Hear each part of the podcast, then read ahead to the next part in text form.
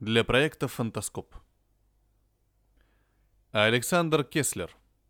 Космический пират.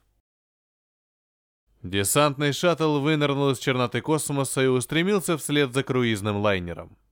Догнав его, челнок нырнул под корпус громадины и, подобно рыбе присоске, прилив к днищу корабля. Режим невидимости, создаваемый коконом, окутывающим шаттл, позволял ему оставаться незамеченным.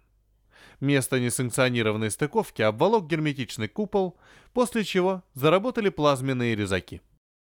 На подобных туристических лайнерах охрана обычно состояла из десятка отставников, которые успокаивали пьяных туристов, но отнюдь не стремились получить звание Героя Галактики посмертно. Поэтому пираты не рассчитывали на серьезное сопротивление. Однако то ли в состав пассажиров затесалась какая-то знаменитость, не жалевшая денег для охраны собственной персоны, то ли космический флот решил усилить охрану своих судов, Абордажная команда, наводившая на туристов ужас одним своим видом, неожиданно столкнулась с нешуточным сопротивлением. Атмосфера почти идиллии, царившей на лайнере, внезапно наполнилась запахом крови и смерти. Охранники зачем-то вступили в неравный бой с космическими бродягами, явно понимая всю бесперспективность этой затеи. Здоровый Верзила под 2 метра ростом с культей-крюком вместо левой руки ловко лавировал между дерущихся. Он виртуозно уклонялся от летящих в него ударов, не забывая наносить ответные. Катана в его правой руке мелькала подобно карающему мечу. Однорукий рвался к центру управления лайнером, безжалостно кроша в капусту каждого, кто создавал препятствия на этом пути. Сразу трое охранников, окружив смельчака с разных сторон, попытались его остановить, но не тут-то было. Пират проткнул одного из них катаной, второму разорвал крюком аорту, заставив третьего трусливо пятиться назад. «Морг, твой выход!» Проревел огромный лохматый детина с обезьяней физиономией, обросший рыжей шерстью с ног до головы. Лохматый отмахивался от нападавших двумя огромными тесаками, походившими на продолжение его могучих ручищ. После каждого взмаха тесака на пол падала либо какая-то отсеченная часть тела, либо все тело валилось подкошенным снопом к его ногам. И тут нечто похожее на огромную летучую мышь взмыло вверх, пронеслось под потолком и рухнуло на нестройные ряды отступающих охранников. Послышалась ругань, стоны и проклятия. Морг знал свое дело. Охранники хватались руками за разорванные лица, пытаясь остановить кровотечение и зажимая нанесенные когтями летающего гуманоида глубокие раны. Воспользовавшись смятением в рядах противника, пираты навалились на тех, кто еще отбивался, подавляя их сопротивление кулаками и тесаками. Когда все закончилось, однорукий на какое-то время замер и молча обвел взглядом кровавое поле битвы, усеянное телами. «Гипс, приберите здесь все и проводите пассажиров с командой в трюм», Обратился к своему помощнику однорукий пират по имени Джеймс Крамп, который был капитаном шайки космических головорезов. А затем, криво улыбнувшись, добавил – а я передохну немного в освободившихся покоях. И потом обязательно побеседую лично с каждым пассажиром и членом экипажа. «Будет сделано, Кэп», — ответил ему крепыш с черной кучерявой шевелюрой, поправляя латы, прикрывающие грудь. «Но имей в виду, Джеймс, ребята будут тебя ждать, чтобы по традиции отпраздновать победу. Традицию нарушать не будем. Тем более, что пленникам спешить некуда, могут и подождать». Марк с Юркой были знакомы со школы. Потом жизнь их развела, как это бывает, и они не встречались лет нацать. Обнявшись и вдоволь налюбовавшись друг другом, однокашники заглянули в ближайшую кафешку, пропустили там по рюмке и ударились в воспоминания. Юрий выглядел солидно и совершенно не походил на того шалопая и шутника, каким его помнил Марк. Друзья вспомнили, как Юрка когда-то затащил на перемене в класс тяжелый камень и положил его на проходе у двери. Затем шутник прикрыл камень тряпкой, которой вытирали доску. Мало кто удержится от искушения пнуть ногой валяющуюся на проходе тряпку. Затем разговорили за жизнь, кто где и как. Марк как-то обмолвился, что не все у него так радужно, как виделось в детстве. Тогда Юрка предложил зайти к нему на работу. Продолжить. Крамп сидел за столом, а вокруг сновали гуманоиды из его команды. Все они были абсолютно разные, совершенно не похожие друг на друга, что, впрочем, ни их, ни его не смущало. Лишь некоторые напоминали людей, а поголовное большинство – некую им противоположность. Эти последние имели настолько нелепый вид, что трудно было себе даже представить подобных гибридных собратьев. У одних на головах вместо волос торчали иглы и гребневидные отростки. Других матушка природа вместо рта и носа наделила жабрами и клювами. а третья — головами братьев наших меньших, обредив шубы из шерсти. Вокруг стоял гул инопланетных наречий, на которых гуманоиды общались.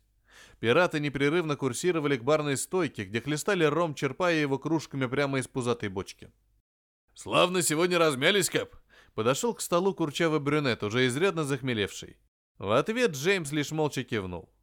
«Помнишь, Гипс, где я потерял свою клешню?» Пьяным голосом спросил он у брюнета. «Еще бы мне не помнить», — ответил тот. «На корабле Фиола три года назад. Да и хотел бы я, да вот хрен его забудешь, этот абордаж. Мне ведь тоже тогда досталось. А помнишь, как все начиналось? Как по писанному. Мы преградили им путь захваченному патруля фрегатом, пристыковались под видом досмотра, можно сказать, вошли с парадного входа. Эти твари нас уже поджидали. Наверняка кто-то слил. Вот и я об этом частенько думаю, Гипс. Да ладно тебе, Джеймс. Стоит ли копаться в прошлом? Тогда на Фиоле мы дрались как черти и остались живы. Другим повезло меньше. Мы все знали, на что идем, когда выбирали этот путь. Философски произнес Крамп. Кому-то везет больше, кому-то меньше. Тут все зависит от капризной дамы Фортуны. Твоя правда, Джеймс. Помянем павших. Капитан одобрительно кивнул, и они, не чокаясь, прокинули по кружке рома. Потом кто-то подозвал брюнета, и он ушел. Оставшись один, Крамп задумался о чем-то своем, и ему показалось, что в голове снова звучит чей-то голос. «Все, пора отдыхать», — решил Джеймс. «Завтра предстоит трудный день». «Это и есть мое детище», — хвастливо сказал Юрий, показывая Марку какое-то мудреное оборудование. Семьей не обзавелся, но все же создал нечто такое, что не стыдно оставить на память о себе. «Мощно, старик! Вызывает уважение!» Оценивающе рассматривал прибор Марк. «Так говоришь, работает твой исполнитель?» Пашет как трактор. Лично испытывал. Достал Юрка из сейфа бутылку и, глянув на Марка, спросил. «А ты никак сомневаешься?» «Как говорится, лучше раз увидеть, чем сто грамм выпить», — засмеялся Юрка.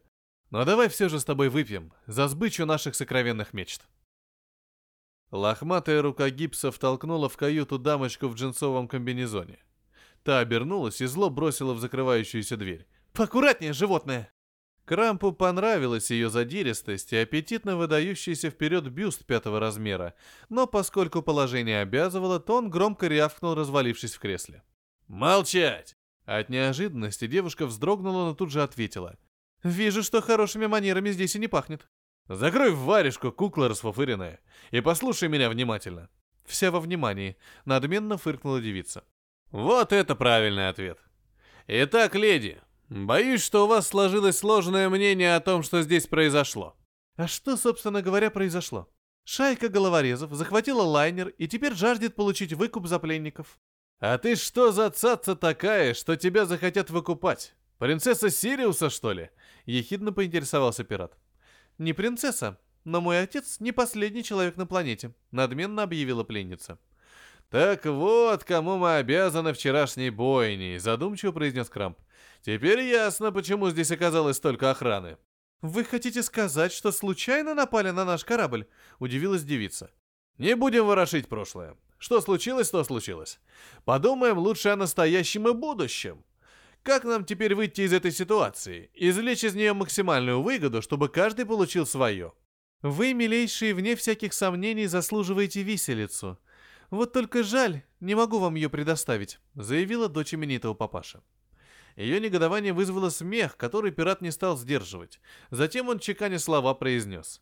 «Ты хоть понимаешь, дура? Все, что здесь находится, этот стол, шкаф, кровать и ты в том числе, теперь моя собственность. И теперь я буду решать, что мне со всем этим делать и как поступать. Если бы не твой папаша, то...» «То ты не вел бы себя со мной столь обходительно», Приняла вызов и тоже перешла на «ты», девушка. «Не перебивай!» — рявкнул пират. «Если бы не выкуп, то я бы попользовался тобой как портовой шлюхой, а затем отдал бы своим ребятам на потеху. Так что закрой рот и сиди себе на попе ровно, думая, что тебе крупно повезло. Заруби это на своем носу, милочка, и не зли меня. Я ведь еще не решил окончательно, как с тобой поступить. Вот рассержусь, да и отдам тебя ребятам. Они ведь сражались как звери, стало быть, заслужили награду. И плевать мне на выкуп. Потом, прищурившись, добавил. Между прочим, тот Грипс, что тебя сюда привел, говорят, в постели настоящий зверь. Тут и без постели видно, что он законченное животное, ответила девушка тихо. Набухавшись, Юрка трындела своей недавней командировки в Тибет. Нес всякую хрень про астральные тела, способные существовать отдельно от физических, про временные и пространственные отрезки действительности, потом что-то объяснял Марку про какой-то обмен сознанием. Марк вначале кивал ему в ответ, потом жаловался другу, что все это его достало. Потом принялся напевать какую-то песню, которая целый день вертелась у него в голове. Одним словом, встреча удалась. «Так ты и есть тот самый легендарный капитан космических пиратов Джеймс Крамп?» — спросил Верзила ехидно скались. «Вот уж кого не надеялся повстречать в этой жизни, так это тебя». Крампу его улыбка не очень понравилась.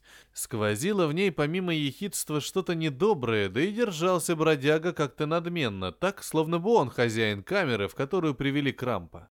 «Ну, раз ты меня узнал, то значит перед тобой не мираж, а именно тот самый я и есть». И как же такой сорви голова позволил, чтобы имперские псы заковали его в кандалы и доставили в каменолом Нигеркуша? Здесь ведь заключенные больше трех лет не выживают, если это вообще можно назвать жизнью. Так случилось, дружище. Стыдно сознаваться, но чертова девка меня провела. Все зло в мире от баб. Поверил, что ее выкупит, и отправился с ней к месту обмена. И вместо денег получил по башке. Да нет, деньги-то я получил. Вот только воспользоваться ими не успел. Как только обмен состоялся, и мы отправились в Освоясь, эти твари навели на наш челнок гребаный луч. И всех, кто находился внутри, тут же сковал паралич. Все видишь и понимаешь, главное дело, а пошевелиться не можешь. «Усовершенствованный парализатор глобального действия», — объяснил Верзила. «А ты-то откуда знаешь, ученый, что ли?» «Да нет. Просто рассказывал здесь один покойник про эту хрень. Не повезло тебе, Крамп. Тюряга в Геркуше — это наше последнее пристанище в этой жизни». «Что не повезло, то тут ты в точку», — грустно подумал Джеймс, лежа на жестких нарах. «Ну как, оттянулся? Понравилось?» Улыбаясь, поинтересовался Юрий, войдя в комнату. «Эффект присутствия стопроцентный, как я и обещал». «Набить бы тебе морду за такие шуточки, Юрец!» «Вот она, черная человеческая неблагодарность. Я ему такой отдых организовал. Допустил, можно сказать, в святая святых. И что слышу в ответ?» «Знал бы ты, сколько я из-за твоих добрых намерений страху натерпелся!» «Ну, по первому разу так обычно и бывает. Это, Марк, с непривычки. Потом намного легче все проходит». «Да вот хрен тебе, а не потом!» Не будет никакого потом, чтобы я еще раз на твои эксперименты согласился. А кто мне целый вечер в жилетку плакался, что устал от этой пресной жизни, что надоело ему каждый день с восьми до пяти штаны протирать? Кому космической романтики захотелось и приключений? Что-то я не припомню, чтобы просил меня в токсический каменолом не отправлять. А как ты хотел? Любишь кататься, как говорится, люби и саночки возить. Все в мире сбалансировано и находится в равновесии. Иначе хаос и трендец миру. Тем более, что я тебя предупреждал. Один глоток – одно желание. Два глотка – соответственно, два. И так далее. Так ты же меня разве слушал, когда горлышку прикладывался? Но песня хорошая, мне понравилась. Как ты там пел? Мечтал стоять он на борту, слегка подвыпившим матросом, с огромной трубкой во рту, крича в бою осипшим басом. На абордаж орлы вперед, и быть огромным одноглазым, и даже раненым в живот, как он мечтал из океана, вернуться на родной причал, веселый, раненый и пьяный, о боже мой, как он мечтал. Возвращаться домой всегда неприятно. С возвращением тебя, пират космического океана. Это был рассказ Александра Кеслера Космический пират. Для вас читал Петроник.